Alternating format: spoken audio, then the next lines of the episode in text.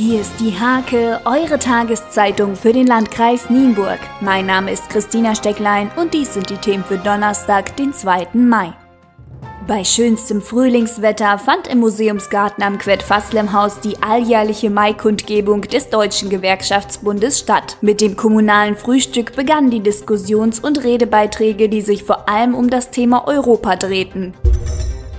Die ersten Freibäder im Landkreis sind eröffnet. In Uchtdünn-Stolzenau ist das Baden seit dem Maifeiertag wieder möglich. Dank Biowärme ist das Wasser beiderwärts um 28 Grad warm.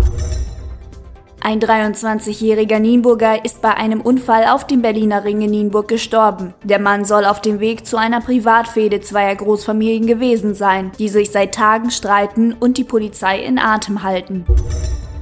Tolle Nachrichten für die Samtgemeinde Uchte. Der Naturhof Schröder aus Petershagen-Hevern siedelt im kommenden Jahr nach Kreuzkrug um und investiert mehr als 11 Millionen Euro. Das Land Niedersachsen fördert dies mit 2,32 Millionen Euro. Jetzt wurde der Förderbescheid dafür übergeben. Zum Sport. Ex-Fußballprofi Björn Lindemann tauchte zuletzt auf den Fußballplätzen im Kreis auf. Er verstärkte die Altherren der SG Loko Münchehagen mit großem Erfolg. Vier Siege aus vier Spielen inklusive Erreichen des Kreispokal-Halbfinales. Vier Tore steuerte Lindemann persönlich bei.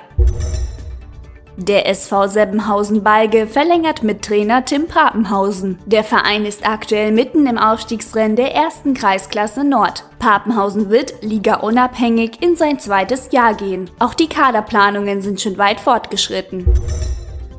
Der MTV Liebenau richtete nun den alljährlichen großen Volkslauf aus. Auf über 5400 Metern dominierte bei den Herren Dominik Hallbeck der Trilizards in einer Zeit von 18 Minuten und 43 Sekunden. Schnellste Läuferin war Daniel Glattormeier aus Schwame mit 25 Minuten und 24 Sekunden.